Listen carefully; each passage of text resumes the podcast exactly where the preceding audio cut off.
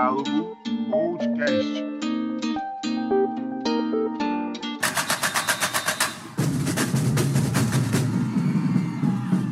Fala, meus queridos! Sejam muito bem-vindos a mais um Diálogo Podcast Fala Calado. Bom dia, boa tarde, boa noite, queridos ouvintes do Diálogo Podcast. Como é que tá, Roberto? Eu tô de boa, mano. E tu? Tá voz diferente aí? É, tô meio rouco aqui, mas tô melhorando já. Acertaram o bichinho. Puta merda mesmo. Melhoras. Eu já tô de boa, já tô, já tô nas, na, quase no finalizando já essa gripe aqui. E é só gripe, tá? Não é Covid, não. Não, não é só gripe mesmo. É isso aí, calado. Antes de ir pro nosso tema de hoje, que é nada menos que carnaval, nós vamos contar histórias de carnaval aqui. Adoro. Antes de ir pro episódio, a gente vai fazer alguns comentários importantíssimos aqui, porque a gente tá gravando esse programa justamente gente no dia após o dia 8 de março, que é o Dia Internacional da Mulher. E aqui fica o nosso agradecimento, né, Calado, por todas as mulheres que passaram pelo diálogo e apoiaram a ideia e fazem parte da nossa história também. Nós somos muito fãs de vocês. Exatamente. Principalmente aqui um, um- uma homenagem pra Karen também, que faz parte da nossa equipe. É que ajuda a gente aí. A dona das artes. É que editava vídeo no começo. Isso, exatamente. Já é bastante gente, mas acho que eu lembro de cabeça. Carol Pedrosa, que já participou de dois é, episódios. É, Mari Filizola, Fernanda Almeida, Maria, que foi um episódio que não foi pro ar, mas gravou com a gente. Beatriz Nobre também gravou com a gente. Tem a Angelina Kaori também, calado, que participou junto com o Kleber no episódio sobre Olimpíadas, importantíssimo momento aqui do nosso programa. E é isso, gente. Muito obrigado por vocês acreditarem aqui, né, no, e, e cederem um pouco, né, do tempo de vocês, preciosíssimo, pra estar aqui. Feliz Dia da Mulher pra vocês. Um pouquinho atrasado. A gente vacilou, né, de não ter feito. A gente não, eu. É, é bom dar nome ao boi. Eu vacilei de não ter feito um postzinho no, no Instagram ontem, mas, enfim, não, não garanti fazer. Basicamente foi isso. Mas fica aqui a nossa singela homenagem em áudio. Hoje a gente já tá falando aqui no, no podcast, né? Que é o nosso produto principal, né? Então, tudo certo. Então, agradecemos demais, demais, demais mais uma vez e parabéns pelo dia 8 de março.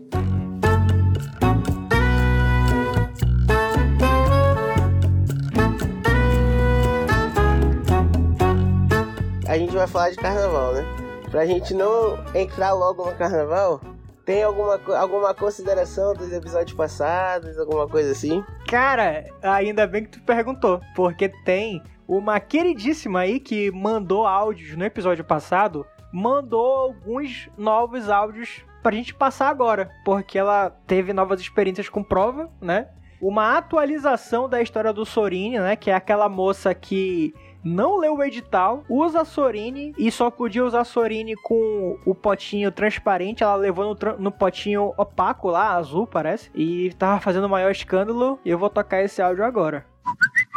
Teve também atualizações sobre a doida do, do, do Sorine, né? Lembra que eu contei? Acho que até colocou no, no podcast já. Eu encontrei a menina que tava sentada na minha frente, que a gente tem o mesmo nome. Lá em Rondônia. E aí eu falei, poxa, tu tava na prova da PGM Manaus, né? Ela disse, sim, claro, e tal. A gente ficou conversando lá, né? E tal, depois da prova, antes da prova, sei lá. Aí eu falei, poxa, tudo bem e tal, né? E começamos a conversar. Ela disse, porra, tinha uma doida na, na nossa prova, doida com aquela porra daquele Sorine lá, que é fazendo confusão. Aí eu só lembrei da história que eu contei pra vocês. As doidices do- dos concursos, elas, elas não saem da nossa cabeça. Sério, tem gente doida, mano. Daí pra tu ver, né, cara? Olha, a, a prova, ela te desgraça, mas ela também te faz criar um laço de amizade novo. Mesmo que seja é, moldado pelo ódio. Olha que massa, né? O, a raiva, muito bom. Mas é engraçado esse negócio de prova. Eu fiz prova uma vez só na minha vida. Não, Caraca!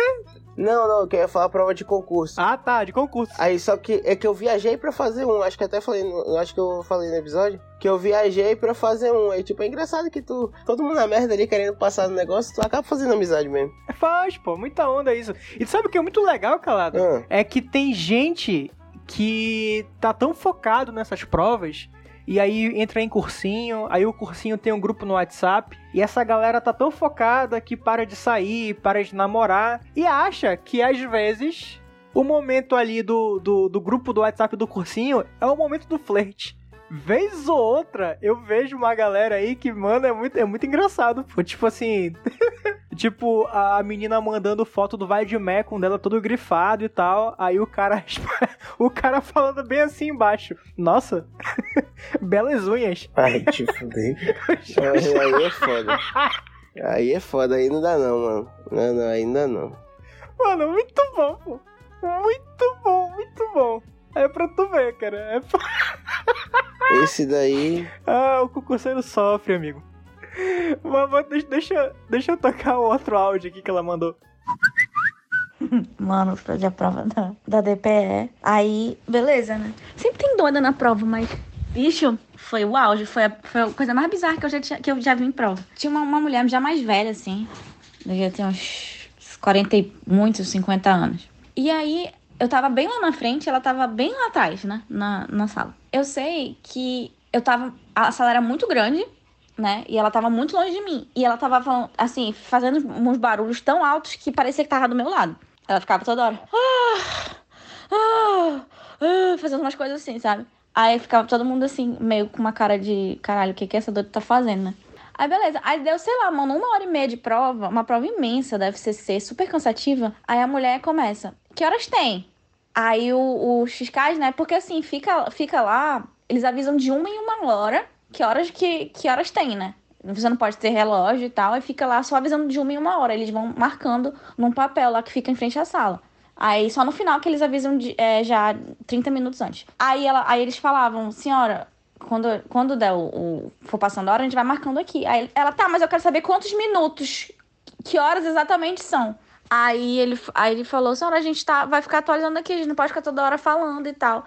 Sendo que eu acho que não tem problema falar, mas os, os caras né, são instruídos assim e eles vão fazer o que falaram para eles. Aí, aí beleza, lá tá bom. Aí daqui a pouco ela, que horas são, hein? Como se o cara tivesse esquecido o que o cara tinha falado. Aí ele disse, senhora, a gente vai ficar atualizando aqui. Aí ele disse, eu quero ir embora, eu quero ir embora. Aí, aí, ele, aí os fiscais, não, a senhora pode ir embora, só que a senhora tem que. É, vai ser desclassificada, porque só pode sair depois de, sei lá, três horas de prova, era um negócio assim. Com, né, pra não ser desclassificada e tal. Aí ela, não, vocês estão querendo cercear meu direito de liberdade. Mano, como mulher começou a surtar, pô. Começou a surtar. E, e aí os, os, os caras não ficavam tipo, não, minha senhora, não é assim, tá? Se a senhora quiser, a senhora pode ir, mas a senhora tem que deixar a prova, entendeu? Tava no edital isso, pelo amor de Deus e tal. Aí todo mundo tava puto, porque ela tava atrapalhando muito já. Aí ela, não, não, não, vou esperar. Aí ficava lá, ela, que horas tem? Daqui a pouco, de novo, mano, de novo, tipo, de 15 em 15 minutos. Aí todo mundo já tava assim, caralho, não acredito nessa mulher, bicho. Eu não acredito nessa mulher. Mano, foi tanta confusão com essa doida. Pô, se eu tivesse te contado isso lá, o que aconteceu, eu teria contado com mais riqueza de detalhe, porque foi muito bizarro. Agora eu não lembro tão bem. Mas a, a mulher fez tanta confusão que tiveram que chamar o pessoal da FCC pra ir lá conversar com a mulher que iam desclassificá-la. Aí, beleza, ela fazendo tanta confusão que ela queria entregar a prova, que na hora que pôde entregar a prova, o fiscal foi direto na mesa dela. Aí ele, senhora, é... e todo mundo olhando, né? Aí ele, senhora, é já pode entregar a prova e tal. E ela, eu não vou entregar a prova, vocês vão me desclassificar. Aí todo mundo, caralho, mano, a mulher doida pra entregar a prova, encheu o saco. E na hora que o cara vai pegar a prova dela, que não era pra desclassificar, que ela realmente já podia, e ela não quer entregar. Aí começaram a entregar, aí ela viu que ela tava fazendo merda, e aí entregou e foi embora. Sério, mano. Bizarro. Mas a mulher fazendo um escândalo. Tu tinha que ver. Parecia que estavam prendendo ela. Não, pô, mas aí é muito sem noção, porra. Tu faz prova desde o Enem, já é o mesmo, mesmo estilo de coisa, porra. Tipo, tu tem que, pra tu sair, ah, vai se fuder. Não, tenho paciência pra essa galera não, mano. Porra. Né? É doido, hein? Muito sem noção, bicho. Meus direitos, meus direitos. Que direito? Tu tá doidona, caralho. Olha já. Mano, essa galera vai fazer prova e realmente não lê edital, né? Tipo, é mas eu acho que não é isso, mano. Eu acho que não é isso não, mano. Eu acho que tem uma hora, pô. Tem um, uma hora, assim, principalmente essas provas que, de concurso e tal, que o cara fica tão estudando e tal, não sei o que, que tem uma hora que ele confunde tudo, aí estudou direito pra caralho, aí ele já quer tudo que é o direito dele, não sei o que, ai, te fudei, porra. É, tipo, enfim. Ai, Calado, o último recadinho que eu queria dar aqui é que agora, Calado, eu também sou editor do fone de ouvido. Tu conhece fone de ouvido? Olha, papai. É, tu bota fé? Ainda não. O único fone de ouvido que eu conheço é esse que tá aqui no meu ouvido mesmo. Muito bom. o Fone de Ouvido é o podcast da revista Com Tempo e ele é produzido pelas queridíssimas Evelyn Mendes, Letícia Penha e pela coordenadora Carol Vieira, que foi quem me convidou para fazer parte do projeto. E semana passada a gente lançou o primeiro episódio com a minha participação e a minha edição. Vão lá ouvir, é fone de ouvido, procura no Spotify da revista Com Tempo e, pô, espero que vocês gostem. É um trabalho totalmente diferente daqui do diálogo, mas foi muito da hora fazer e é isso aí. E vamos pra cima. Porra, massa, tu que tá editando lá? Sim, pô. Aí tu participa do projeto, tu fala ou não? Só tá na edição? Só na edição, mas de vez em quando talvez eu apareça em algum episódio, eu não sei. Porra, do caralho, do caralho. É, fala sobre o quê, pô? Fala isso, é mais ou menos sobre o quê? É um podcast jornalístico, tu bota fé? Super jornalístico e um trabalho de pesquisa maravilhoso. O último episódio que saiu que é o primeiro episódio da terceira temporada, que é com a minha edição já, é sobre fome no Brasil. E ele conta com as entrevistas do professor. Walter Bellick, que é fundador do Fome Zero, e do economista Francisco Menezes, que é analista de políticas da ActionAid Brasil. Vou dar uma olhada lá, vou dar uma olhada. Mas é isso, ouve lá, tá muito legal o trabalho de pesquisa e de entrevista da, da Letícia e da Evelyn foram sensacionais. E é um podcast quinzenal, então daqui a pouco já vai ter um, um novo aí pra vocês ouvirem. Porra, show de bola. Eu vou dar, né, não participo de outro projeto de podcast, mas vou dar a minha sugestão aqui também, já que a gente tá falando disso, que é o História Meia Hora, que é um podcast que é um professor, não vou lembrar o nome dele, mas que ele, tipo, faz episódios curtos, né, de até meia hora. Aí o máximo que eu vi foi, tipo, 34 minutos, assim, no máximo. Em que ele conta várias, várias coisas históricas, né? Tipo assim, realmente passa em meia hora pra tu meio que... Vamos dizer assim, são vários episódios. Tem, tem muito episódio mesmo, tipo... Tem um sobre Lenin, Lampião, tudo que tem, tudo que é episódio histórico. É como se tu tivesse, tipo, sabe quando tu precisa estar no ensino médio, tu precisa estudar uma parada de história. Ele pode, esse podcast pode te ajudar, assim. E também, tipo, eu, como sou um curioso de história, é muito bom porque tem umas paradas que eu não lembro. E eu, porra, escuto pod- o podcast dele. E é muito massa, assim, tipo, porque te dá um uma visão geral sobre o assunto. Lógico que meia hora não é todo assunto que tu vai conseguir se aprofundar bastante. Mas te dá uma visão geral massa, assim. É o professor Vitor Soares, né, mano? É, esse daí. Esse mesmo. Inclusive, ele tem vários podcasts, não, não é só um, não. Tem também uma história pros brother que ele faz. Só, esse eu só escutei um episódio. Pô, interessante. Tem aqui História em Meia Hora, História pros Brother e o podcast Aventuras na História. Olha aí. E o História pros Brother, eu escutei um, que é um episódio de uma, que é de uma história específica que eu acho muito boa, que é do Lucas Salles, do Parafernália, que fez, já fez filme de adolescente. Sei, sei. Ei, ele fez uns filmes legais, tá? Junto com a Olivia. Olivia? Um- ele fez um filme de adolescente que ficou bem famoso na época, era tipo Se Liga Aí, tá ligado? Um negócio assim, que no final ele... Era um, era um tinha, Eu lembro que tinha o Desenrola. É, desenrola, era desenrola aí, é. Eu acho que esse. Ele tinha uns programas no, no Multishow que era ele e um brother.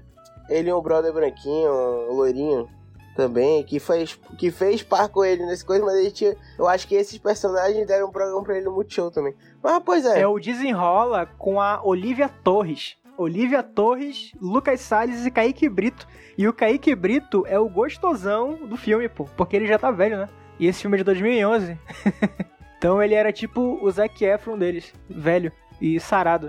Muita onda. Esse filme é muito legal. Me amarro. E aí, pois é, e o Lucas Salles, não sei se tu sabe da história da avó dele, né? E tal, tipo. Não. Tu não sabe da história do- da avó do Lucas Salles, mano? Não. Fala aí. Mano, é maravilhosa, porra. Mano, tu não sabe real. Eu não sei, mano. Qual é a história da, da avó do Lucas Salles? Da avó Salles. Que ela foi, ela, ela foi uma traficante internacional, mano, de drogas e tal. Mentira. Caraca. É sério, pô. E é muito. E aí tem um episódio que ele conta isso. Tipo, eu- escutei isso a primeira vez no, numa entrevista que ele deu, acho que foi no Flow. E ele levou já em vários podcasts essa história. Só que aí, tipo, tem um episódio nessa história pro Brother com o Lucas Salles que é só sobre isso. Ele realmente ele contando toda a história. Porque no Flow, no Vênus também que ele fez, ele só passa pelo assunto, ele explica mais ou menos como é que foi. Mas esse é uma hora de episódio ele realmente contando toda a história, pô. Nessa história pro Brother. Mano, depois tu. Depois dá uma olhada porque tu vai gostar. É uma parada. Porque, tipo assim, é bizarro. Ela é. A, a avó dele, ela, na época da ditadura na Argentina, ela era filha de um general piroca. Ela engravidou do líder comunista da época. Foram lá, pegaram. Eles tentaram fugir, pegaram os dois, mataram o, o comunista enfiaram a porrada nela, ela não perdeu o filho, ela engravidou, tipo, são gêmeos, uma é a mãe do Lucas, o Salles, e a outra é, uma, é a irmã gêmea dela, que nasceu com síndrome de Down. Aí nisso, ela meio que foi obrigada a casar com um brother, só que o plot twist é que esse brother, que era tipo um cara, um empresário bem sucedido na Argentina e tal, não sei o que, que o pai dela obrigou com ela a casar, o general, ele era comunista, só que, tipo, ninguém sabia. Só que ela sabia porque ele já ela já tinha visto ele nas reuniões, pô. E aí, tipo, foram lá, casaram, se deram muito bem, de vida, não sei o que. Ele morto de rico, tipo, ela adorando a situação. Ele pegou uma pernada, perdeu tudo. Resumindo, tipo, ele veio pro Brasil tentar melhorar a vida dele com o resto do negócio que ele tinha. E ela ficou na Argentina. E nessa dela ficar na Argentina, ela já era uma senhora de 50 e poucos anos, teve uma oportunidade de ir para Paris e ela com, é, com uma bolsa, só falaram que era uma bolsa, não falaram que tinha, e ela aceitou. E ela falou que na verdade ela nem se tocou, ela nem sabia que era. Ela só era uma bolsa para entregar para alguém. E foda-se. E ela foi. Isso a gente tá falando de anos 80, é, acho que final dos 80. E aí, quando chegou lá, que ela viu que era muito dinheiro, aí ela se tocou. Ela falou, não, não tô me dando tanto dinheiro, eu tô. Só que em vez de ela falar, caralho, vocês filha da puta, nunca mais eu faço isso, ela falou, beleza, quando tem a próxima. Caraca! E aí, nisso, teve uma, um, um momento que ela fica tão, tipo, faz tanto essas viagens, que ela, tipo, começa a chamar amigas dela, senhoras, pra fazer essas viagens por ela, porque, tipo, ela não consegue fazer depois de tanto tempo, então, tipo, não fica marcada, né? Então ela começa a fazer. ela começa a chamar, tipo, as senhorinhas e tal. E é uma putaria doida, mano. E ele contando essa história cheia de detalhes é muito boa. Ela acabou sendo presa e tal, ficou anos preso, não sei o quê. É uma história maravilhosa, mano. E eu, eu sou tarado nessa. Eu sou tarado nessa história, pô. Tipo, quando eu escutei a primeira vez, eu falei, caralho, mentira e tal. e aí, quando eu fui ver o podcast dele, que eu vi que tinha um episódio sobre isso, eu falei, não, mentira. Aí eu fui ver, eu ouvi todo, assim, tipo, caralho, a história é maravilhosa, pô. Tem que fazer um livro, mano. Tu quer ouvir mais uma história maravilhosa, então? Eu tava de boa hoje à tarde, olhando meu Twitter, quando me deparo com a seguinte mensagem. Aqui, ouvindo meu podcast tranquilo, até ficar sabendo que a bruxa do 71 foi guerrilheira antifranquista. Eu achando que o ponto alto da vida de alguém que fez Chaves era ser parte do Chaves. E a rainha foi a bruxa do 71 e fronte de guerra contra o fascismo. Tu bota fé? É. Sabia não também, mano. Mas caralho. Mano, bruxa do 71, guerrilheira. Muito bom, cara. Sensacional. Né, mano? Mas dá pra imaginar ela na guerrilha, assim. Dá. Porra. Tem foto aqui. Eu vou fazer o seguinte no post do, do diálogo lá no Spotify, no Instagram e em qualquer canto que a gente for postar, eu vou colocar todos esses links. Link do fone de ouvido, link do podcast História em Meia Hora e link da Bruxa do 71, Guerrilheira. Beleza. Mas bora pro carnaval, né, mano? Senão daqui a pouco a gente chega no. A gente chega na Páscoa e nada do, de a gente falar aqui. Bora pro carnaval.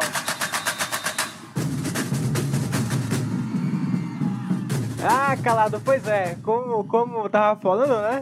Tem que ter cuidado com o calendário, porque de novembro até mais ou menos ali maio é carnaval. Aí de maio pra frente, de junho pra frente, aliás, é festa junina. Até de novo, até outubro mais ou menos ali, né? Que dá tempo de fazer uma, uma festinha bacana e tal. E é assim que o, o calendário brasileiro é dividido, né, cara? Muito onda. Então, ah, porque o diálogo de carnaval não saiu no, no carnaval? Como não? O carnaval fora de época é tão bom quanto o carnaval na época de carnaval. Então, tamo certo. Tamo tudo bem aqui. Tá tudo certo. Aí, para começar esse episódio, Calado, eu queria né, trazer uma breve história do carnaval aqui no Brasil. É, é breve mesmo. Eu, né, são três linhas aqui que eu tenho para ler. Que é o seguinte: o carnaval foi trazido para o Brasil pelos colonizadores portugueses. Afinal de contas, né? Enfim, essa brincadeira fixou-se primeiramente no Rio de Janeiro e era realizada dia antes do início da quaresma.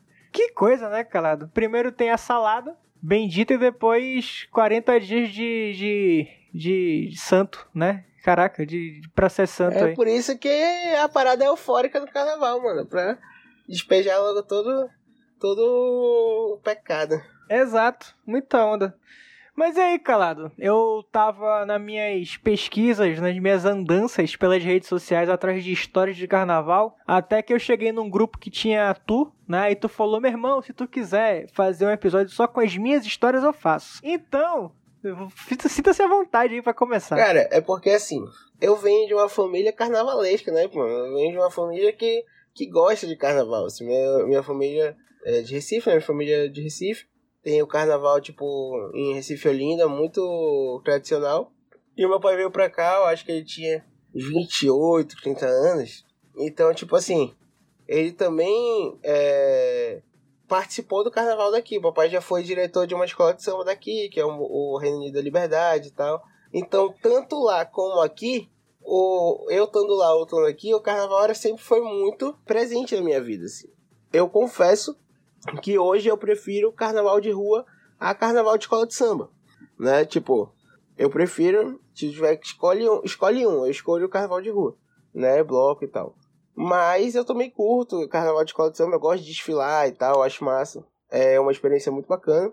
E olha que, tipo assim, o carnaval daqui de Manaus, pô, tipo, de escola de samba, ele é considerado, tipo, a terceira maior desfile, melhor desfile de escola de samba, pô, no Brasil. Que tem Rio, São Paulo e o terceiro é considerado Manaus. Inclusive, tipo, já foi. Teve antes, acho que hoje eu nem sei se tem tanto isso, mas antes tinha é, competição das melhores samba enredo, pô. Tipo, comparando todos os carnavais do Brasil inteiro, assim. E o Manaus já ganhou, pô. Tipo, a Reino Unido já ganhou, tipo, com. com foi ganhou com o samba enredo de Axé Mãe Preta, que é Axé Mãe Preta de Felicidade, que até hoje toca na Reino Unido.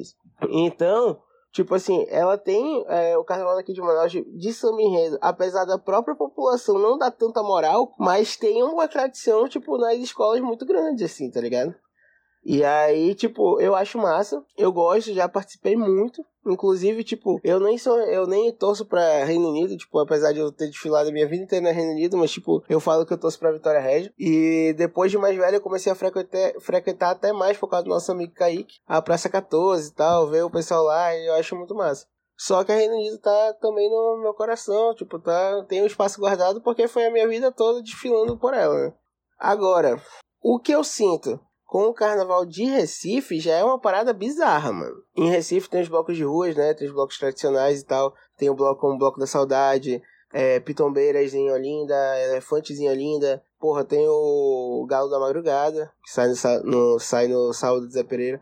O maior bloco de carnaval de rua do mundo. Esse, esse é engraçado, porque assim, como é que eu posso explicar? Tem as músicas tradicionais, que se eu botar as músicas tradicionais aqui pra tocar no carnaval, a galera vai achar, aqui em Manaus, a galera vai não vai entender porra nenhuma e vai falar que porra é essa que tá tocando. Porque são músicas tradicionais, são músicas tipo mais antigas assim, tá ligado? Tipo num ritmo não necessariamente é, mais agitado, como é o que todo mundo espera de carnaval. Mas são músicas que vão tocar, tipo, se eu tiver num bloco desse mais tradicional, elas vão tocar e a galera vai cantar do mesmo jeito.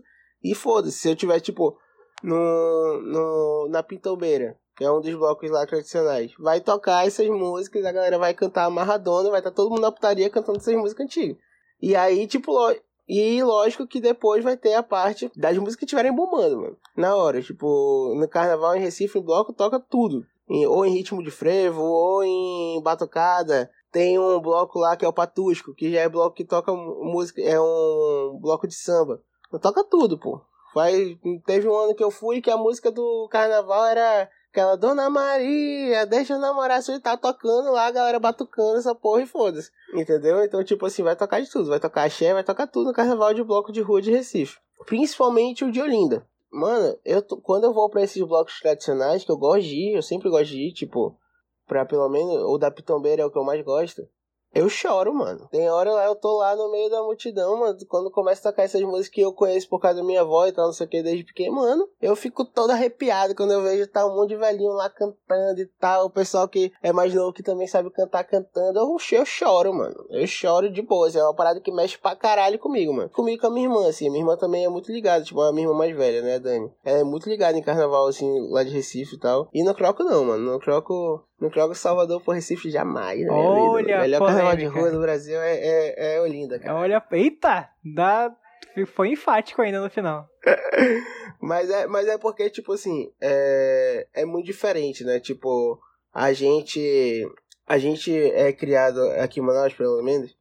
A gente é influenciado muito pelas músicas que tocam no eixo, né? Rio São Paulo, assim. E, principalmente antes. Principalmente antes. Hoje eu acho que tem muita influência de tudo e tal. O Pará tá bombando com um monte de música, pô, paraense e tal. Mas, tipo, antes não era assim. A gente era sempre foi muito influenciado por música do eixo Rio São Paulo. E carnaval, sempre essas músicas do eixo Rio São Paulo, tipo Ivete, Babado Novo com Cláudia Leite, Banda Eva, sempre é o Tchan, era o que vinha. É o que a gente sempre esperava, né, da música do verão, a música do carnaval. Exatamente, era o que vinha. Então, tipo assim, tu vai. Não tem como, tipo, tu cobrar que eu daqui de Manaus, se eu não tivesse família, minha família de Recife, que eu gostasse, que eu fosse pra lá, que eu escutasse as músicas, porra, como é que eu vou preferir um carnaval, tipo, que eu não conheço, às vezes, tipo, que eu não conheço muito as músicas, e um carnaval que eu vou estar lá escutando a Ivete Sangalo que toca toda hora, caralho. entendeu? Não tem como comparar, entendeu? Mas o carnaval de rua de Recife é foda demais, mano. Muito melhor. Porra, não, os blocos passando, mano, é porque eu queria botar, tipo assim, queria que meus olhos gravassem, assim, tá ligado? Pra botar, tipo, pra botar o vídeo pra galera ver. Mano, é- a sensação é maravilhosa, mano. É uma parada bizarra, surreal, assim. É muito bom. E questão de história, né? Que agora eu só tô falando de, de carnaval, mas, tipo, de história, cara, eu tenho algumas, assim. Trazendo pro carnaval daqui de Manaus, eu tenho um- uma história, tipo, quando eu era criança, primeira vez que eu desfilei em escola de samba, eu odiei. Porque era, pra, era a última, a Reino Unido era a última escola a sair, e era 5 horas da manhã, assim, beleza. E eu devia estar lá desde 3, 4 horas da manhã, né? Devia estar lá desde duas. Tu tinha lá. quantos anos, Calado? Ah, devia ter uns 8. Nossa, tu devia estar de saco cheio, né? Mano, pior que nem tanto, assim, tipo, porque a gente. os- O meu pai sempre me. Quando eu tinha, sei lá, dois, três anos, eu tava em Olinda no colo, tá ligado? Tipo, é. O papai subi, descendo subindo ladeira e eu vestido de presidiário no, no cangote dele, assim, tá ligado? Tipo.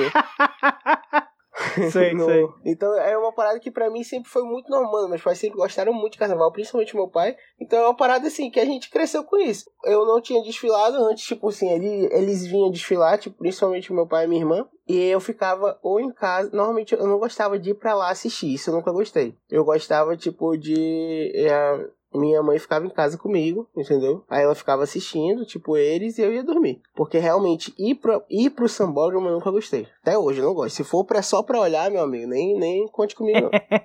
É diferente, né, o rolê, assim, é... Eu não lembro se a, compara... Cara, eu não sei se eu tô, se eu tô inventando essa, essa memória, mas eu lembro, eu acho que eu lembro de alguém comparando o que que é um sambódromo com um bumbódromo lá em Parintins. Que o sambódromo tem, né, os carros passando lá e tal, e... É uma vibe diferente. Quanto que o bumbódromo, ele tá pulsando toda hora, tá ligado? Por menor que seja e tal, caralho, é quatro. E que é uma atmosfera totalmente diferente. Parece que o sambódromo, ele é mais assim, miado. Eu vou colocar algumas aspas aqui nesse meu miado. Porque eu, né, eu- enfim, é uma parada Eu que acho mexe que, com na as verdade, pessoas. mano, eu vou te falar, eu acho que eu, é, se resume a uma coisa. O Bumbódromo, eu acho que é um teatro, entendeu? Eu acho que quando tu tá no Bumbódromo, tipo assim, são várias músicas, são, tipo assim, tem apresentações, não é uma coisa que só passa, o Bumbódromo até o, o jeito que ele é, ele é um círculo, né? Ele é oval. É um jeito onde, tipo assim, então tu vai vendo todo o espetáculo acontecer. É um espetáculo que tá acontecendo. No carnaval é diferente, é uma reta. É a mesma música tocando várias vezes da escola, entendeu? Então, tipo assim, quando você não tá olhando pela televisão, quando você tá olhando pela televisão, tem um cara que tá explicando as alas, que tá explicando o que, que acontece. E quando você tá lá, não, tá tocando a música, tu, tu vai se divertir pela música que tá tocando. Aí tu vê, tipo, a galera passando, fantasiada, bacana e tal, mas é uma vibe diferente de um bumbódromo, porque o bumbódromo não, é, é um espetáculo aquilo ali, pô. É um teatro que tá rolando ali. São várias músicas, são vários enredos. Tem a Cunhã Poranga, tem o não sei o que, tem o não sei o que que passa. E no carnaval, por mais que tenha, tipo, é, as baianas, o mestre sala, Porto Bandeira, não sei o que, é diferente pela forma que acontece. é diferente por ser só uma música, é diferente por não ter uma parada só, a galera vai passando. Então é lindo, só que eu acho mais bonito eu estando lá dentro, entendeu? E assim, era pra gente desfilar 5 da manhã, a gente desfilou, sei lá, 8, 9 da manhã. Então, tipo, a gente era uma criança que ia lá no chão e tal, tipo, esperando, dormindo no chão, até da hora de desfilar. E aí, beleza, pô. No outro ano eu falei, não, não quero desfilar, não. Quero desfilar, não. O papai falou, ah, beleza, foda-se. Quando deu, o papai tava viajando, ele ia chegar no dia de desfilar. Ou um dia antes. Quando deu, eu vi as fantasias chegando, que antes as fantasias chegavam lá em casa, tipo, não era no dia, era um dia antes e tal. Comecei a ver toda aquela movimentação. Eu falei, eu quero desfilar. Aí tu se coçou. Me cocei, pô. Desde pequeno já me cocei. Isso eu devia ter com uns 9 anos. Aí falei, papai. E o papai, ele tinha muita moral no reino, pô. Tipo, primeiro, eu nem comprava as fantasias. Ele ganhava várias fantasias. Caraca. Ele não era tipo, é, ele não, não era que ele ganhava uma fantasia. Ele ganhava, tipo, sete fantasias. entendeu? Tipo, Nossa senhora. desfi- é, desfilava, tipo, uma galera. Quem ele quisesse botar pra desfilar, na verdade, desfilava. Pô. E aí, tipo, ele. Porque por, ele foi diretor do. Ele nunca foi presidente, ele já foi diretor da Reino Unido, uma época, não lembro de quê, mas ele já foi diretor da Reino Unido. E ele já. E ele, tipo, sempre doou muita coisa pra Reino Unido e tal. O pai engenheiro de pesca, ele doava peixe, fazia doação lá pra escola dessas coisas. Então, tipo assim, tinha uma. Uma recompensa no- nesse final do ano, né? nesse, no carnaval. E aí, beleza. E aí, ele, é, eu saí no carro alegórico, pô. Não tinha mais fantasia de criança, porque era uma aula de criança, né, que, que tinha. Pô, Hoje eu nem sei se tem aula de criança, mas na época tinha aula de criança, aula infantil. Eu acho que tem sim. E aí, tipo, já tinha acabado. E aí, tipo, tinha umas crianças que iam sair num carro alegórico e tal. E aí eu saí desse carro alegórico, pô. Então eu posso falar que eu já fui destaque de escola de samba, mano. Eu já saí no carro alegórico na escola de samba. E aí, tipo, eu fui.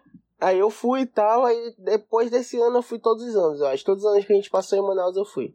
Tipo, não acho que eu tenha faltado nenhum ano, não.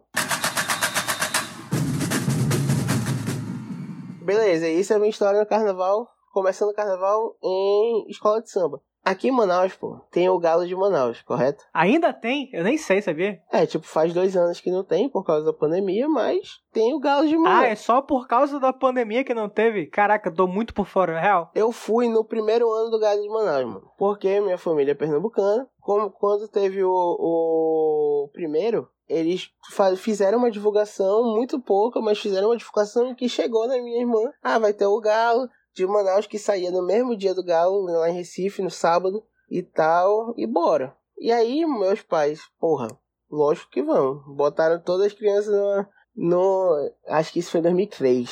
Botaram todas as crianças no coisa e bora embora pro Galo, mano. Aí o Galo lembro que saía do Dom Pedro, da Praça do Dom Pedro e até a Praça Tocantins. Foi uma parada, eu lembro, mano, desse, desse, desse Galo. Foi uma parada muito familiar, assim, tipo, é, as famílias que faziam, que faziam parte e tal, umas eram famílias pernambucanas, não era o Theo Alves que fazia, tipo, ele entrou depois, né? Aham. E aí, tipo, no começo era realmente é, é, essas famílias que faziam. E aí era muito massa. E aí, tipo, eu fui no. É, é, o Galo foi o carnaval de rua que eu fui muito, assim. Primeiro, eu lembro que no segundo ano a gente não foi porque a gente não sabia que ia ter. Aí a partir do terceiro a gente foi. É, eu lembro que nesse primeiro ano saiu do Dom Pedro pro Tocantins, depois saiu da praça do da Djalma Batista ali do da João Valério até o Dom Pedro. E aí até que se concentrou ali no na Daci Vargas, né? Que aí ficou bastante tempo na Daci Vargas, da Daci Vargas até o Dom Pedro, da Daci Vargas até o Dom Pedro. E aí, tipo, depois de um tempo o, mudou a direção, né, do Galo. Foi quando começou a. É, foi quando começou a ficar maior também, né? Tipo, o Theo Alves assumiu e tal. E aí fui muito, mas fui muito, fui muito até. O último ano que eu fui já era na, na Avenida das Torres. Mas assim, eu entendo, pô, a parada do Galo, que tipo, todo mundo fala que, tipo, que o Galo era bom na época da Darcy e tal, que depois ficou, tipo, quando começou a mudar de lugar, tipo, não ficou bacana e tal. Ficou baixo astral demais, cara. Eu vejo que muita gente reclama que, ah, não era pra ter saído da Darcy. Muita gente bota a culpa no Theo, pô, que saiu da Darcy e tal. Só que, na verdade, ele não tem essa culpa, mano. Tipo assim, a prefeitura tem que liberar e não tinha como a prefeitura liberar mais, porque a Darcy é uma das vias principais da cidade, pô. Então, tipo, não tinha como pararem aí, tipo, aí é quando eu levo pra questão da cultura. Tipo, não tem como a prefeitura aceitar parar o, a Daci Vargas, tipo, num, num sábado à tarde, por causa de, de uma festa de carnaval, já que a cidade não tem essa cultura. Tipo, a galera não vai aceitar. Vai aceitar, tipo, quem vai aceitar é quem quer tá lá, pô. Mas, tipo, quem tá no engarrafamento, quem quer fazer, sei lá, alguma coisa, levar o filho pra passear, fazer não sei o quê, vai ficar muito puto, pô. A última vez que eu fui num galo, acho que foi 2000 e, sei lá, 14, 15, um negócio desse foi horrível. Porque, primeiro de tudo, né? Eu vou começar aqui com uma história minha também.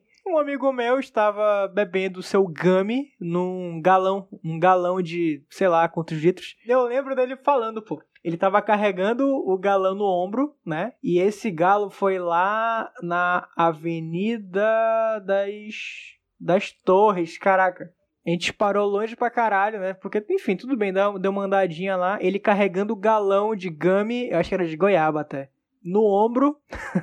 com canudo, tá ligado? Não sei se era goiaba, mas era um negócio lá bacana. Era uma coisa rosa. Aí ele falando, hum, tá docinho, docinho, não sei o que. Meu irmão, depois de uma dessa, de que tá docinho, docinho, cralha 4, ele se senta, bebeu pra caralho. Aí ele se senta na geleira, pega na mão de uma amiga nossa e desmaia. Simplesmente. Daí ele fica lá, bodado em cima do negócio, a gente desesperado, e o galo, puta que pariu, que merda, gente pra caralho, que bosta. Daí vai pegar uma medicação dele no carro lá, que ele precisava. Daí fui correndo lá no carro buscar. Nesse meio tempo, tinha uns malucos jogando garrafa de vidro pra cima. Mano, parecia, parecia um, uma fase de videogame, tá ligado? Que eu tava fugindo, bizarro, pô. Mano, os caras vão pra porra do carnaval fico sem camisa, né? Porque tudo bem, você fica semi-nu no carnaval. E começa a jogar garrafa de vodka pra cima. Que porra é essa, calado? Bando de maluco do caralho. Enfim, esse dia foi um desastre. O mano foi pro hospital, né? Pegar um sorinho lá que ele precisava. Depois acordou, entendeu nada. Depois tomou um. comeu um mistão e foi pra casa. Eu tava uma vez, essa galera sem camisa é foda. Uma vez eu tava lá no carnaval e tal, de boa. Do nada, teve uma hora, tava no galo, inclusive nas torres. Teve uma hora que eu me encontrei. Quando eu percebi, eu estava longe da minha galera e eu estava com um primo de um amigo meu e um primo dele que eu conhecia, mas que eu não era amigo, pô. Tá ligado? Conhecia de rolê, assim. E do nada eu tava com os dois. E os dois eram, tipo, sabe aqueles brother que tiram a camisa e que ficam procurando briga depois que bebem? Eles eram, eles eram esses caras, mano. E tipo assim, hoje, hoje eles são mais calmos, hoje eles são tranquilos, tá? Já estão mais velhos. Mas nessa época que eles viviam até os 20 anos, eles eram assim pra caralho, pô. E, mano, do nada eu me vi com eles. E quando eu olhei pro lado, mano, tipo, um deles esbarrou, tipo, ele esbarrou no cara de propósito, mano. E aí, tipo, ele falou na cara de propósito e já foi puxando briga, assim, tipo, já, e aí, isso aqui? O cara, mano, era magrelinho, nem queria nada, mano, só foi desculpa, já foi pedindo desculpa não pegar porrada, e eu já puxando os dois, eu, mano, vem, vem, vem, te bora, vem, vem pra cá, então, já fui meio que tirando eles da briga, que, mano, briga em carnaval não tem condições, mano, porque ou é uma parada muito rápida, tipo, de um soco e vai embora, ou é uma briga generalizada, mano, e normalmente é a briga generalizada. e normalmente é a briga generalizada. então, tipo assim, já fui puxando eles, aí já fui pra perto da minha galera de novo pra não correr esse risco. E esse carnaval, nesse mesmo carnaval, foi muito bom. Eu acho que foi esse mesmo, foi um ano antes, depois, não sei. Eu tinha um brother, tenho um brother, que ele. Ele era muito obeso, né? Hoje ele não é mais e tal. Mas ele era muito obeso. E ele tinha tido uma. Não existe princípio de parada cardíaca, né? Então ele teve uma parada, uma pequena parada cardíaca vamos dizer assim, um, um pequeno infarto. E sobreviveu e tal. E isso foi uns dois meses antes do carnaval, vamos dizer assim. Ele ainda estava de tratamento e tal. Foi quando, justamente quando ele começou a querer emagrecer e tal. E não tava bebe... E ele bebia muito esse moleque. Ele bebia muito. E ele parou de beber nessa época. Até pro corpo dele se recuperar. Tava tomando remédio e tal. E eu acho que no carnaval ele já tinha parado de tomar os remédios de... por causa disso. E aí, a gente parou no posto. É, a gente fazia.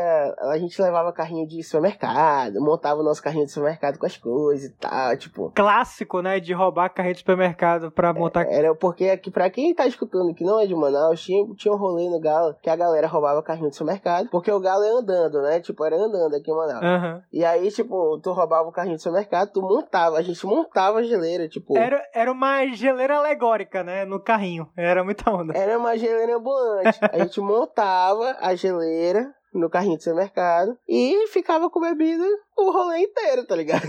Eu lembro que nesse ano a gente até vendeu a, a geleira. Caraca, muito bom. Não tinha bebida, mas tinha gelo e tava todo montadinho, né? Aí, não, quero, quero. A gente vendeu, a gente vendeu pra ele? Aí, pois é, pô. Aí não, foi um ano depois, que esse ano não tinha carrinho. Nesse ano que eu tô falando, não tinha carrinho.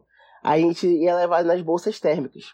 E tava cheio de bolsa térmica, levar nas bolsas térmicas. Porque esse ano tava proibido de entrar carrinho já. É, já foi, acho que foi um dos últimos anos que a gente foi. Foi um dos últimos anos que a gente foi. E aí, tipo, já não podia mais levar carrinho. E aí a gente foi nas bolsas térmicas e a gente tinha que fazer alguma coisa com as bebidas de vidro. A gente tinha que botar em garrafa de plástico. E aí, esse brother que eu tô falando, né, que tipo, que tinha tido um infarto antes e tal, ele olhou e falou, ele tava motorista da rodada, sem beber e tal, e falou assim, meu irmão, mistura essa porra toda aí, que não sei o que vou me fuder mesmo, não sei o que vou morrer hoje mesmo. Mistura essa merda inteira aí. E isso era ele tava falando de um monte de bebida deste lado. Ele queria misturar vodka, tequila, o caralho. E aí todo mundo vai te fuder, caralho, não sei o que e tal. Eu sei que ele nem. Ele, a gente ainda chegou a misturar algumas bebidas porque não tinha garrafa, mas não misturou tudo. Esse brother tava muito quente nesse dia. E não deu, não deu nem. A gente nem chegou a passar pela catraca do lá da, da festa, que era, apesar de ser na rua, tinha um negócio de proteção. A gente não chegou nem a passar pelas seguranças. E ele já começou a beber também. Porque ele não tava aguentando de calor. E a gente já falou, mano, ele não, tá de boa, mano. Começou a beber. A gente já se fudeu que quando a gente chegou lá, a gente tava cheio de cerveja e o cara falou que não ia poder entrar. E a gente falou, só pode entrar se tiver na mão. Aí cada um pegou umas três latinhas na mão assim, falou, mano, vai. Só que ainda tinha na bolsa. Na, ele deixou entrar com a bolsa térmica, mas não podia ter, ela tinha que estar vazia. E a gente teve que virar, mano. Cada um virou umas duas latinhas, assim. Na tora, assim, na hora já. A gente já virou pra poder entrar. E aí quando a gente entrou, mano, a gente, calor da porra, era de tarde. Calor do caralho, todo mundo bebendo só porra, eu só sei que esse brother. É imunidade, mas que tava com, com pouca resistência. Mano, esse bicho ele apagou, mano. Só que, tipo assim, ele ficou bêbado no nível que ele não conseguia andar, pô. E ele era gigante, pô. Ele- a gente saiu meio que carregando ele, assim, nos braços. Não, tipo, ele meio que andando. Ele nem conseguia andar direito, mas a gente meio carregando ele no ombro, assim. Tipo um, um morto muito louco. E ele ia dando braçada na galera, pô. Com o braço mole, ele dava braçada na galera, assim, tipo. Meu Deus. A gente, mano, ele tá bêbado, desculpa, não sei o quê. Teve alguma menina que passou, assim, que eu acho que ele virou o copo dela, assim, tipo, passou com a mão, assim, virou o copo, e o cara queria arranjar confusão. A gente, não, desculpa, ele tá bêbado, não sei o quê, foi passando. Aí, e ele era mais velho, pô, a gente tinha, sei lá, uns 22, ele já tinha uns 30 e pouco, pô. Aí uns amigos dele encontraram com ele, pô, tipo, a gente tentando, tipo, reviver ele. E os amigos dele encontraram com ele e falaram assim, cara, por que tá fazendo isso contigo? Eu sei que a gente levou ele pra casa. Nessa ida, tipo, pra casa, é, antes de chegar no carro, né? Ele deu uma abraçada no retrovisor de carro, que ele arrancou o retrovisor do carro. Mano, Caraca! Mano, foi bizarro esse dia aí. Ele ficou no chão, lá no asfalto, uma hora que a gente estacionou na rua sem sair dele, ficou deitado no chão. Foi uma onda da porra esse dia.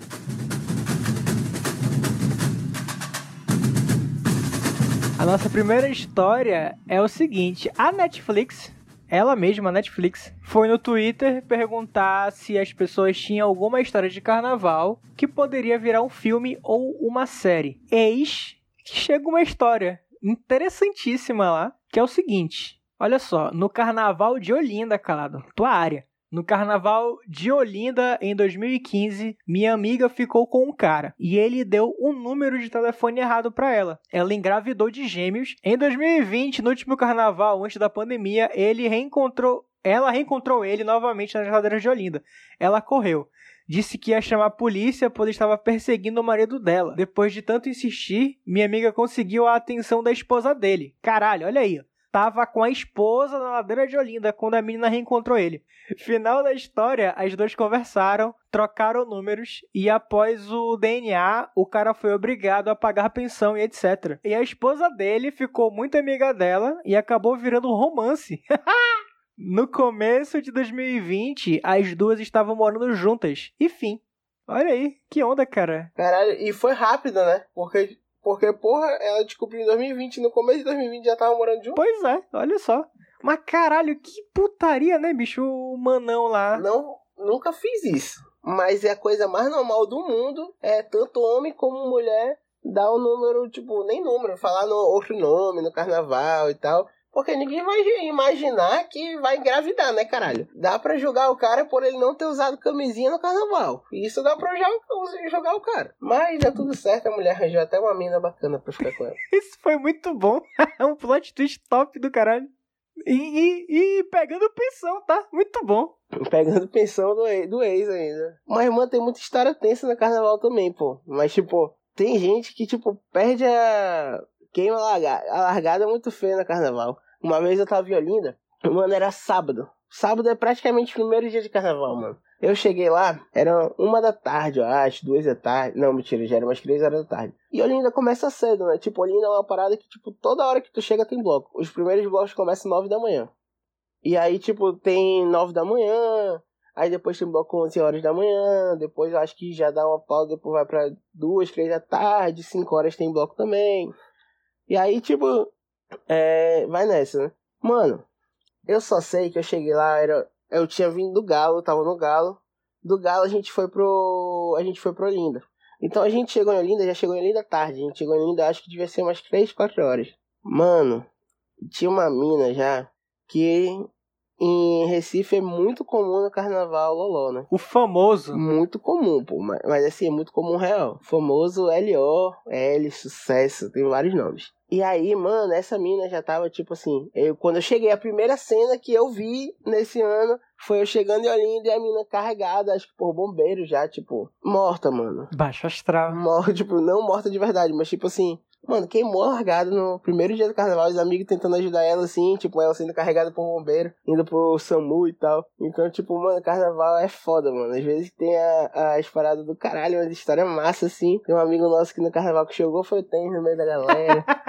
Mas, mano, tem umas, uma galera que queima largada top. Lá em Recife, pô, é muito engraçado, tipo, essa questão do, do Loló, né? Porque é muito comum de verdade, assim. Tipo assim, tem várias musiquinhas de carnaval que falam de Loló. E a primeira vez que a Karen foi pra Recife, tem, foi pra Recife, pô. E um dia antes, na sexta-feira, antes do carnaval, a gente foi, tipo, num bar, num barzinho e tal, e tal. E tava um cara tocando voz de violão e tal, uma, puxando umas musiquinhas de carnaval. E aí ele cantou uma música e, tipo assim, era, era um barzinho familiar, assim, tinha criança brincando e tal. E aí ele puxou uma música que é Ligada em Você, Tommy Rush, que é tipo, toda vez que eu te vi passar, pirei no seu olhar, feitiço de amor tão louco me deixou. Aí, aí e o cheirinho de loló no ar. Mano, e eu lembro que a Karen olhou assim, que porra é essa, essa música no meio desse lugar, tipo, a galera dança, é, a criança brincando, ela tem criança, mas é normal, mano. Música de carnaval, isso daí. tipo, é normal, pô. Ah, mas uma música romântica dessa, como é que não coloca pra família ouvir? Porra, bonito, pô.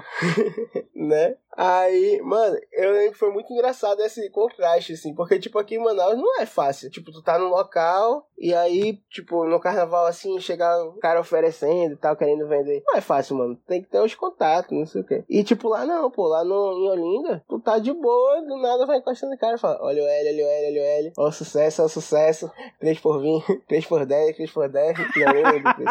Mas, tipo, muito vai falando e tal, tipo, lá tem vários, não, é o L, é o LO, o sucesso, tudo é LO. E aí, tipo, mano, eu lembro que ela chegou, a, teve um cara, ela, a Karen passou, a gente passou assim, aí o cara meio que tava do lado dela e ele falou, olha o L, olha o L, pra ela.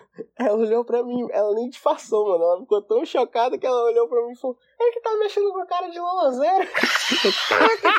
Bora, caralho. Ah, muito bom! Muito bom, caralho. Mano, é muito engraçado, mano.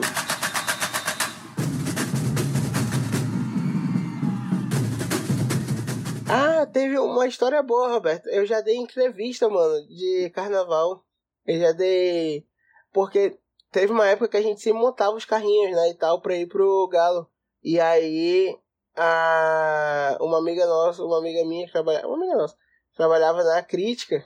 E a gente foi. E ela chamou a gente pra dar essa entrevista falando sobre os carrinhos e tal. Aí foi muito engraçado, porque, tipo, a galera que fazia, que montava, no dia, tipo, foi muito de última hora, assim. Foi uma parada que ela falou comigo de manhã. Eu falei, mano, pô, vou fazer com os meninos, pô. E aí ela chamou a gente de tarde pra fazer, assim. E aí a gente, puta que. Eu, puta que pariu, falar com o pessoal e, tipo assim, só tinha disponível alguns que nem eram tão do rolê, alguns eram o primeiro ano que iam fazer com a gente, pô. E aí, quando ela foi fazer, ela perguntou assim, os meninos meio perdidos, assim e tal. E eu meio que puxando a entrevista. Matei, E aí ela perguntou de um deles, qual é a música que não pode faltar no carnaval, bicho? Aí ele olhou assim, todo errado, ele, olha a cabeleira do Zezé. Caralho, tinha que fechar a pauta, calado. Puta merda, muito bom. Mano, na crítica ele foi, soltou uma dessa. Aí no final ela pediu pra gente cantar, então cantem aí. Aí a gente, olha a cabeleira do Zezé.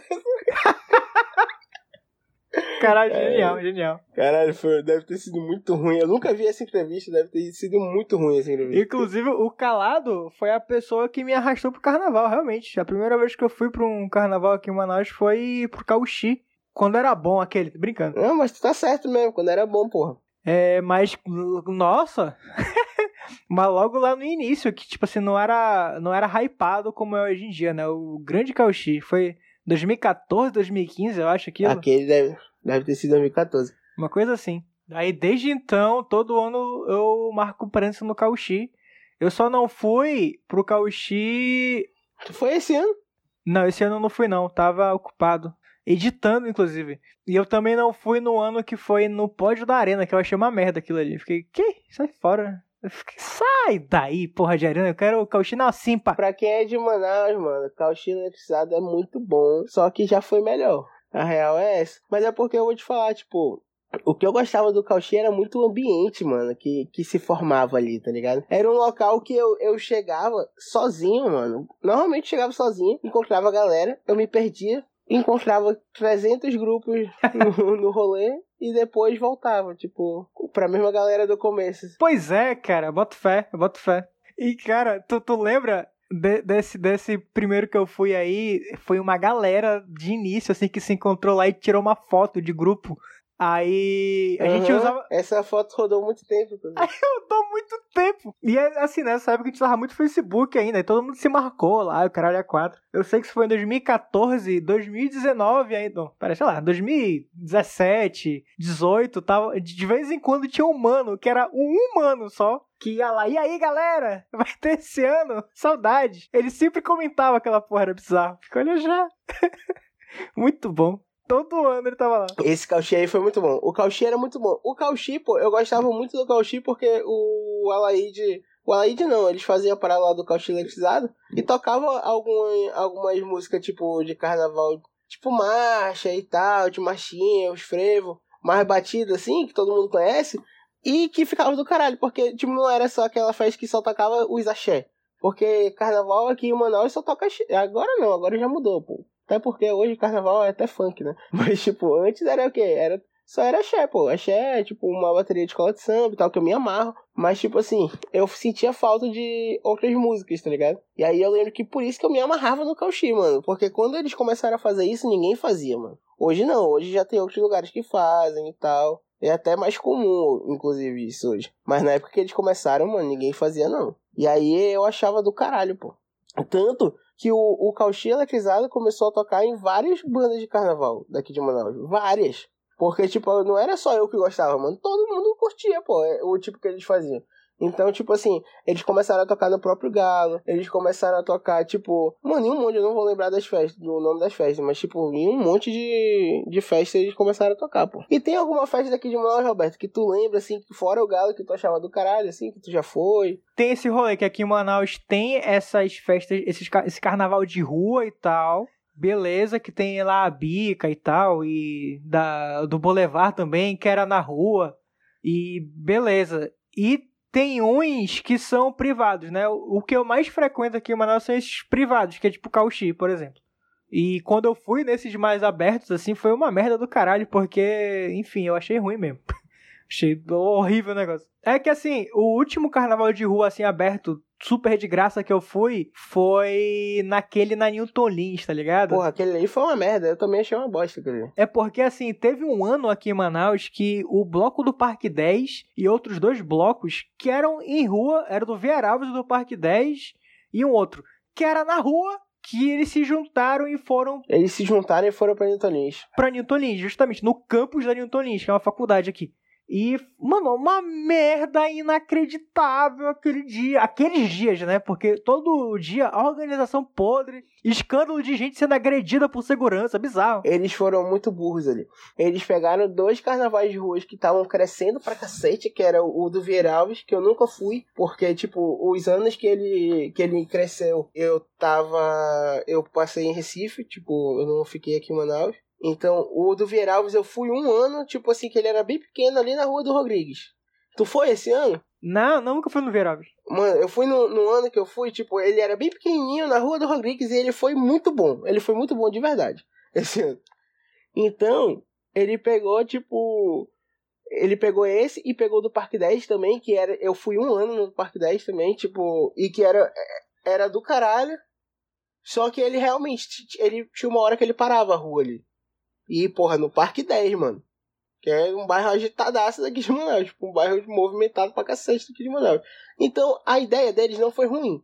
Só que o que, que qual foi a ideia ruim deles? Eles pegaram, eles pegaram dois blocos que estavam muito grandes aqui em Manaus botaram todos no mesmo lugar, pô. Então juntou a galera que ia de um, que ia para outro, que é, porque na verdade foram dias, né? Foram dois, três dias que eles fizeram o carnaval inteiro naquele lugar. Então, praticamente os blocos de Manaus resumiram aquele local, mano. E aí deu tudo que era gente, de tudo que é tipo, no mesmo local e deu tudo errado, porque assim, os caras não esperaram, os caras não esperaram aquela quantidade de gente. Mano, pararam a rua no nível que, tipo assim, não passava carro, mano. Tipo, não era que ficou engarrafa, engarrafado. Não, não passava carro. Os ônibus pararam. Foi ridículo aquilo ali, pô. A galera, tipo, porque querendo ou não, se tu tem um negócio desse, daquele tamanho, tu tinha que ter avisado a o trânsito Manaus para desviarem os carros dali, pô. Porque, tipo assim, carnaval é do caralho, me amarro, mas, tipo, tu não pode prejudicar as pessoas, mano. E aí, tipo assim, a galera parou no ônibus, desceu do ônibus ali. Porque o pessoal simplesmente invadiu os ônibus e, e subiram nos ônibus para fazer a putaria, pô. Lá na Newton Lins tem uma estátua gigante do Don Quixote. Aí as pessoas escalaram a, aquela estátua, estavam fazendo uma putaria lá. Os ônibus na rua estavam sendo sodomizados, né? Porque a galera subia no ônibus e tal, ficava no teto do ônibus, balançava ônibus polícia tava pouco se fudendo longe pra caralho.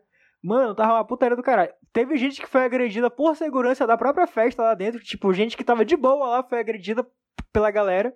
E aonde eu tava, estourou dois focos de porrada que eu olhei rápido assim. Que eu fiquei, caralho, e aí, mano? Que merda é essa? Do nada, pô.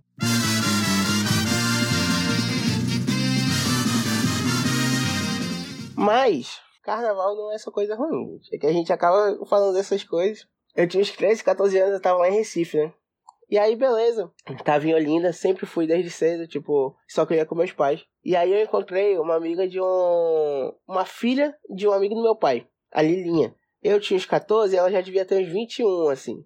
E, a Lilinha, e tava eu e minhas irmãs e a Lilinha. A gente se encontrou lá, é, não sei o que e tal. Bora. E a gente ficou junto porque ela tinha acabado de chegar e tava sozinha. Que ela ia encontrar os amigos dela, acabou que ela não encontrou. E aí a gente ficou junto lá com ela. E teve uma hora que as minhas irmãs se perderam da gente e ficou só eu e a Lilinha lá. E, mano, a Lilinha olhou pra mim, eu, 14 anos, eu já era de onda, da onda assim, tá ligado? Tipo, eu já bebia, já já fazia uma, uma parada. Então ela olhou pra mim e falou, mano, tá de boa? Eu falei, tô de boa. Ela falou, então bora curtir. E aí a gente foi seguindo o bloco, caralho, e tal, junto, eu e ela. Os caras dando em cima dela, tipo, ela era mais velha, os caras dando em cima dela, ela me abraçava e tal, tipo, os caras olhavam, que porra que tá com esse moleque? Nem tava comigo, pô. A gente só tava curtindo o carnaval. Eu sei que depois de mais duas, três horas, que eu encontro os meus pais e as minhas irmãs, tá ligado? Tipo, eles muito putos já, porque eu passei, tipo, perdido, né? Eu não tava perdido, mas pra eles eu tava. Só que ao mesmo tempo eles meio que sabiam que eu tava com a Lilinha, então, tipo, foi mais de boa. Lembro que depois de tempo olhei, que porra é essa? Onde é que tu tava? ah, a gente se perdeu, a gente se perdeu e foi seguir o bloco. A gente seguiu e tal. Era muita onda essa época. Olha aí, o calado cheio da onda. Mas aí, calado, tu já pediu alguém em casamento no carnaval? Porra, não, eu não pedi nem fora do carnaval, imagina o carnaval, porra. Olha só. E não é porque assim, né? A gente tem alguns breves relatos sobre o carnaval aqui que eu vou começar a contar aqui, rapidão. Que é o seguinte. Eu cheguei num grupo de WhatsApp, né? Pra variar, né? A gente, a gente cata essas histórias no WhatsApp. Ela falou o seguinte: rapaz, que tal uma Índia vestida de Batman, pedido em casamento sendo celebrado por um padre gay? Muito bom. surreal, né? Eu vou tocar o áudio dessa história pra vocês aqui e o áudio do pedido. Ai, gente, eu, eu fui pro Cauchê. Tudo acontece no Cauchê, né? Com a Babi, eu tava de Batman. Lá pras tantas, depois já, já tá muito doida. A gente encontrou um amigo do Aleph. E aí ele tinha esse cocá super bonito, inclusive tem até hoje. Inclusive que ele fez, verdade. Aí eu super elogiando. Eu passei a noite elogiando. Na verdade, eu bêbada, eu elogio muitas pessoas e eu amo muitas pessoas. E é sobre isso. Aí ele me deu o cocá. Aí, quando a gente tava saindo do cauchi e tal, do nada, eu ajoelhei e pedi a Babi em casamento. E ele, como um bom padre boiola e tal, celebrou o casamento também. E foi isso. Uma índia Batman pedindo a mina Babi em casamento.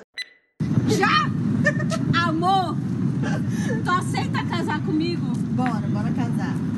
Aceito, mano. Fala, aceito. Eu sou padre. Então a gente Mano, padre bicha não pode. Padre bicha. Tá? Bora. Todo padre é Muito boa. Melhor casamento não tem. E realmente tudo acontece no calci. Tudo acontece no calci. Inclusive, o último Cauchy que eu fui foi no Cauchy do fim do mundo, né? Que foi em 2020, antes de fechar tudo. Inclusive, eu, eu tava no Twitter outro dia, Eu fui nesse calci, foi uma bosta. eu gostei. Tu gostou porque tá safado. que isso? Choveu pra caralho é esse esse dia. calci foi uma Aí, merda, meu. choveu pra caralho. Aí alguém tava falando assim no Twitter. É. Ah, porque esse ano vai ter cauchy de novo e tá vindo uma chuva aí. Eu acho que precisa chover tão forte quanto choveu naquele ano, que é pra fechar o ciclo, né, do rolê da pandemia pra gente recomeçar a partir daqui. Aí alguém respondeu esse tweet com uma foto de um amigo nosso tomando banho na calha de água suja. Essa parte não precisa botar, não, mas nesse show aí eu peguei muito abuso. O show dele foi uma merda, mano. Ele cantou a porra do. Eu acho que umas 15 vezes, mano. Puta que pariu, todo mundo, e não era só eu não, não era só eu não. Todo mundo teve uma hora que não aguentava mais, mano, porque ele só cantava essa música, mano. Ele podia cantar todos os covers que ele sabe e ele só. Ele cantava dois covers e quando eu vi ele tava lá cantando. Explica, explica, explica, não aguento mais! Tipo, e tava chovendo, pra- e foi na hora que a chuva engrossou, então, tipo assim, ninguém ficou no meio, ou a galera se amontoou pra um lado, ou se amontoou pro outro. Mano, ficou insuportável, uma hora ficou, tipo, não, mano, não dá mais, mano. Eu tava doido pra que acabasse. Tem uma história aqui que é o seguinte. A minha história de carnaval é: meus amigos, vocês, se divertiram muito no carnaval e voltaram cheios de história e insistiram até me convencer a ir no próximo. Eu, que nunca gostei de barulho, pessoas, suor, aglomeração e drogas, disse: tá bom, eu vou. Se for com vocês, eu vou. O próximo é nós. E a partir daí teve pandemia, guerra e nunca mais teve carnaval. E o mundo acabou, fim. Foi exatamente isso que aconteceu. Ela foi mexer na, na ordem natural das coisas e deu ruim. Mano, tem uma história muito boa de um brother meu, que a gente foi pro bloco do Vieral, dali do, era o bloco do Gargalo. E aí do Gargalo a gente saiu e foi pro lanche da praça, né? Comer lanche da praça e tal. Quando eu ainda frequentava esse estabelecimento. Aí beleza, eram dois carros. Eu, em um carro, e o Vinícius, né, que é um outro amigo meu, dirigindo outro carro. Ele tinha que voltar comigo. Porque ele foi comigo. Então ele tava com vaga no meu carro. Os carros estavam lotados. E aí, beleza. A gente comeu. Chamei ele pra vir. Ele estava bêbado, logicamente. E aí ele vai vindo, vem vindo. No meio do caminho ele fala: Não, eu vou com o Vinícius. Eu falei: Mas tu tem certeza? Ele Não, tem, tem. Ele me chamou lá pro carro dele. Eu falei: Beleza. Fui pro meu carro. E fui embora. Aí, beleza. Dá um tempo, eu já tô, tipo, deitado na minha cama, assim e tal, querendo dormir. Aí só uma ligação. Mano, cadê o macaco? Só que então falei, ele voltou contigo? Eu falei, não, porra, voltou com o Vinícius. Ele tava indo pro meu carro, no meio do caminho ele falou que o Vinícius tinha chamado ele e foi por causa do Vinícius. Aí eu, peraí, liguei pro Vinícius, Vinícius, o macaco foi contigo? Não, mano, foi contigo. Eu, Puta que pariu. Resumindo, mano, o macaco bêbado falou que ia com o Vinícius. Quando ele chega lá no, no carro do Vinícius, ele já tinha ido embora, porque ninguém tinha chamado ele. Aí ele foi pro meu carro, quando Que ele vai pro meu carro, eu também já tinha ido embora. Aí ele vai, ele vai andando, ele foi andando do lanche da praça até em casa. Mano! Lanche da praça até os jornalistas. Até a. Caraca, bicho! Ele, foi, ele falou que ele tava bêbado, ele ia parando, pô, vomitando assim na rua. Nossa senhora, que horrível! Meu Deus do e céu! aí, ele chegou, depois de uma hora, ele chegou em casa. E aí, tipo, e eu, nessa hora, pô, já iam meio que, tipo, procurar ele. Porque a galera foi meio que se dar conta já, umas meia hora depois, todo mundo tinha chegado em casa e tal, e porra, cadê ele, mano? Nada e tal, tipo, aí me ligaram. Galera que tava, tipo, porque a galera que morava no conjunto dele tava no outro carro. Só que todo mundo morava perto. Então, e aí, tipo, me ligaram depois de um tempo. Como ele tava comigo, a galera falou, não, daqui a pouco ele deve estar chegando. Aí demorou, aí falou, não, mano, peraí, aí me ligaram. Aí eu falei, não, pô. Ele foi com o Vinícius, não, ele foi com o Vinícius não. Caralho, man! Aí foi muito engraçado. Cara, eu fui ver aqui, ele andou aproximadamente uns. uns 4 quilômetros. Não, não é longe. Não, Tipo não assim, é longe. é Mas a pé é uma é- pernadinha. É eu já fiz vomitando. Não, mas é Ah, bem- exatamente. A parada é Muito a bom, condição. cara. Tu consciente do que tu vai fazer, tu fala, porra, mas beleza, dá pra ir. Agora, tipo, Muito bom, bicho. Puta merda, genial. Ai. ah. Esse cara aí, ele, ele tem história, ele viveu. Puta que pariu. Esse viveu. Esse viveu. Olha aqui, calado, mais uma breve historinha aqui que me mandaram no WhatsApp. Ei, bicho. Teve uma no bloco do Vieralves. Fomos, né? Belíssimos. Aí cheguei, comprei uma catuaba. Quando era moda beber catuaba no rolê. Tu lembra desse rolê? Dessa história? lembro, mano, lembro. Amanda hein que eu diga. Grande Amanda, hein? Um abraço, grande abraço. Galera transtornada na catuaba. Aí aqui, aí cheguei, comprei uma catuaba de um litro. Chegou na porta do bloquinho, propriamente dito, não podia entrar com bebida. Daí o que eu fiz? Isso mesmo, virei um litro de catuaba. Catuaba quente, tá? Ah, horrível, horrível, muito ruim, meu Deus do céu.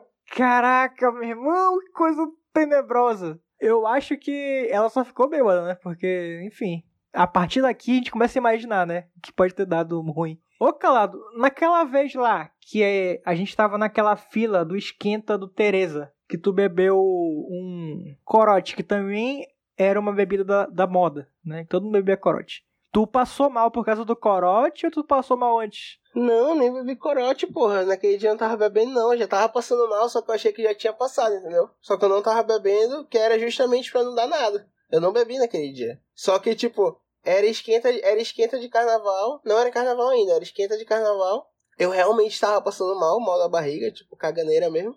Eu falei, mano, não bebi e tal, vou ficar de boa aqui, não vai dar nada. E depois vou pra casa.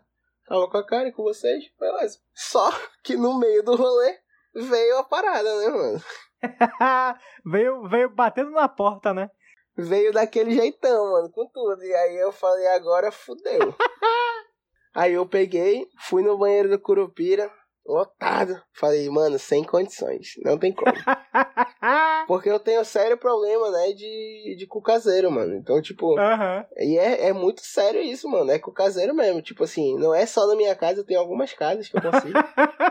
Mas, tipo, em casa, mano. Em fora é foda. E aí, tipo, eu peguei, olhei e falei, mano, sem condições. Não dá. Aí eu peguei e falei, caralho, tem o bar do lado, que é uma merda, mas pelo menos tem menos gente. Então eu acho que eu vou conseguir relaxar melhor. Podre, podre. Aham. Só que assim, o banheiro do bar, mano, era um negócio que era muito pior, mano. Sem condições de verdade, mano. Eu nem lembro como é que era, mas eu lembro que era horrível. Não, dava, mano. Não dava. Era uma, era uma latrina, gente. Era uma latrina, porra. Mas tipo, era um buraco no chão. Não dava, mano. Eu Era um falei, buraco no chão, bicho. Vai te fuder. Aí, nessas horas, a, uni- a última coisa que a gente quer é encontrar alguém conhecido, Sim. tipo, no rolê. A gente só quer, no máximo, encontrar os nossos... Quem foi com a gente, que tu pode, pelo menos, dividir a parada, né? Tipo, falar, mano, me ajuda que eu tô na merda. Mas, não quer encontrar ninguém, tipo, que queira conversar contigo, mano. E nesse dia, eu, fui- eu tava na merda, tava suando frio, mano. Eu tava, não sabia mais o que fazer. E eu encontrei uma amiga nossa. E aí começou a conversar comigo. E eu, meu Deus, eu, e ela puxando assunto. E eu, minha nossa senhora. E eu não conseguia mais me concentrar pra puxar jun- assunto com ela. Ou eu prendia o cocô, ou eu conversava com ela. Até que eu avisto o Wallace, Grande. nosso outro amigo, que mora, mora relativamente perto de lá. Olhei pro Wallace e falei, Wallace, pelo amor de Deus, me leva na tua casa. Aí o Wallace, por quê? Eu falei, mano, eu tô passando mal de verdade, me leva na tua casa, mano. Aí ele leva, mano. Aí a gente foi andando até a casa dele, que realmente não era longe. Eu fui correndo, mano, pra casa dele praticamente. E aí eu consegui chegar na casa dele, fiz o que eu tinha que fazer, fiz o meu serviço e voltei pra festa. Só que quando eu voltei, já tava miado, né? Também, acho que a gente nem demorou muito. Foi embora. Porra, tu é doido, né, mano? Sem condições, mano. Mano, em Olinda já teve uma parada também que eu quase mijei na calça, pô. Porque, tipo, Olinda é, é, é bloco de rua, então tu tá numa rua, mano. Só que assim, tem, logicamente, não é, não é legal você fazer xixi na rua, né? Não é legal você mijar na rua. Tem os banheiros químicos. Num aperto, também não vou falar, não vou ser hipócrita que eu nunca fiz xixi na rua. Porém, tem horas que não dá, pô. Se tu tiver numa rua movimentada, não tem como tu fazer xixi na rua, pô. Tu vai fazer xixi no meio da galera, eu não consigo, mano. Eu tenho que, pra eu fazer xixi na rua, tem que ser pelo menos um cantinho reservado, assim, tá ligado? Aquele cantinho que já tem cheiro de mijo, que já é o banheiro da galera mesmo, tipo, Aquele. aquele cantinho daquele jeito. e eu peguei um azar que eu tava no meio do bloco de verdade, sabe? No bloco, tipo, que não tem onde, não tem nem como andar direito, mano. Imagina. Caralho! E eu, puta que pariu, começou a... E eu não conseguia mais. Mano, foi pior do que o cocô. Esse eu não conseguia mais me concentrar, mano. Eu já tava, tipo, mijando na calça quase, mano. Tava entregue. É, ali, mano, eu saí correndo. Eu olhei uma brecha e eu falei, cara, só me segue. Eu saí correndo. correndo mesmo. Desci uma ladeira, não sei o que e tal. Quando eu vi, eu tava no matagal. No matagal, não. no- Matagal. perto de uma praça e tal. Aí eu, mano, eu saí correndo de verdade. A cara correndo atrás de mim e eu correndo na frente, porque eu ia mijar. E aí, tipo, eu só peguei e saí correndo, mano. Eu olhei assim, vi um banheiro. Quando eu vi um banheiro, tinha gente no banheiro. Eu, puta que pariu. Puta que pariu! Quando eu olhei pro lado, mano, tinha um monte de gente. Tipo, tinha um cara que tinha acabado de mijar, pô. Só que, tipo, era um local que tinha guardinha, pô. Eu vi que tinha guardinha, assim, tipo, então, porra, se tem guardinha, vai reclamar, não vai deixar tu mijar, pô. Eu taquei o foda-se pro guardinha, mano. Fui lá, era uma parede, assim, fui e mijei na parede. Aí eu mijando e o guardinha vindo. E aquele. Esse mijo, quando tá muito apertado, mano, ele demora demais. e o guardinha vindo reclamar comigo. Eu. "Tss, Vai acabar logo antes do guardinha chega, antes do guardinha chega. Aí eu só sei. Eu acho que eu terminei de mijar antes do guardinha. Aí quando eu tava saindo, ele falou, Ei, pode mijar aqui não. Eu falei, foi mal. Muito bom. É, foi tipo isso. Aí eu sei que eu consegui me. Mas, mano, quase que eu me fodo nesse dia aí. Quase que eu mijo na calça. Mas, mano, em Olinda eu tenho certeza que muita gente mija na calça e foda-se. Tá suado mesmo, depois Ah, passa. depois tô no segue. banho e tá novo. Tem onda. Ah, olha aqui, ó. Mais, ma- mais uma historinha curta. Já caí num bueiro na banda do galo. Essa, essa é complicado com o negócio de cair no bueiro. Eu quase caí uma vez, mas o cara que veio atrás de mim caiu. Eu fiquei, porra, mano, caiu no bueiro. Porra, achei que ela ia contar a história que ela tinha caído no banheiro. Não, era só isso, eu caí no bueiro na banda do galo. E eu, eu achei bom, eu achei muito bom. Quer dizer, eu não achei bom que ela, que ela caiu, porque também não sou assim. Mas foi engraçado como eu, como eu li. Eu fiquei, eu fiquei rindo um tempo. Aí eu coloquei na pauta. Tem uma outra que é bem assim. A única coisa é que eu terminei o namoro por telefone no domingo de carnaval de manhã. E à noite fui pro bloco. Que, que, que, que. Mas não fui de fuleiragem. Foi o Zé Buceta que tava de fuleiragem comigo já. Queria terminar pra curtir o carnaval, mas não tinha coragem. Aí ficou fazendo merda pra eu terminar. Aí terminei e ainda vi o otário lá no bloco.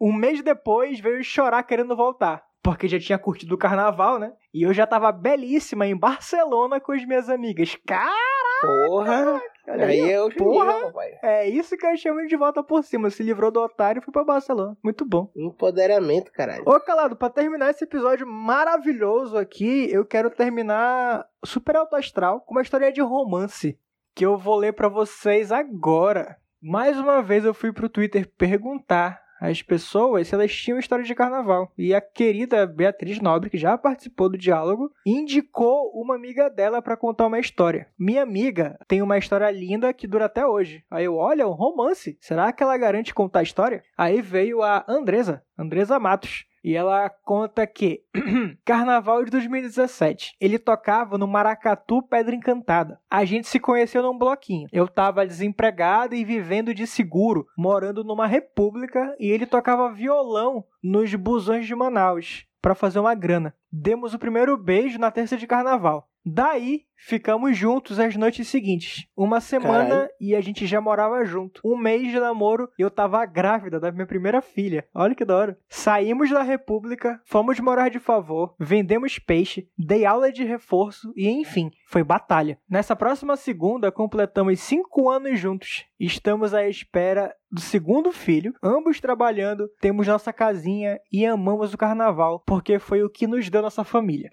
Essa é a foto da gente desempregado mochilando na Venezuela com quatro meses juntos. KKKKK. E grávidos. Aí tem uma fotinha deles aqui. Muito bom. Caralho, manda a foto aí pra eu ver, porra. Eu vou, vou mandar. Vou colocar no link tudo. Muito bom, muito bom, porra. Porra, do caralho a história. Tem mais, tem muito, tem muito romance que começa, tem muita história, mano, que começa no carnaval. E tem muita história que acaba no carnaval também, mas tem muita história que começa no carnaval, pô. Eu e a Karen, pô, a gente, tipo, tem uma parada com o carnaval, tipo, que ela, eu gosto muito de carnaval de verdade. E ela, tipo, acho que sempre gostou e tal, mas, tipo, não era muito de carnaval, assim, tipo, de ir e tal. E comigo ela começou a ir bastante. A gente gosta muito de carnaval. Tipo, tem gente que fala, ah, curtir o carnaval namorando, não dá pra curtir o carnaval namorando e tal. Mano, os melhores carnavais que eu já fui, eu tava namorando, mano. Tava com a cara e tal, tipo, porque, meu amor, eu gosto da festa, mano. Pra mim, carnaval não é putaria, mano. Só putaria. Aí, ah, tem que ir pro carnaval pra beijar. Mano. Não, mano. Vai pro carnaval pra curtir a festa, mano. E eu me amarro. Tá, que foda, cara. Na moral. E é isso aí, ó. Com, com esses dois relatos maravilhosos aí de amor no carnaval, a gente vai encerrar esse episódio carnavalesco. Espero que vocês tenham gostado. E até a próxima. É isso aí, galera. Não esqueçam de seguir o Diálogo Podcast nas redes sociais, Diálogo Podcast. E de seguir aqui no Spotify também, nos outros canais que vocês escutam. Até a próxima e tamo junto.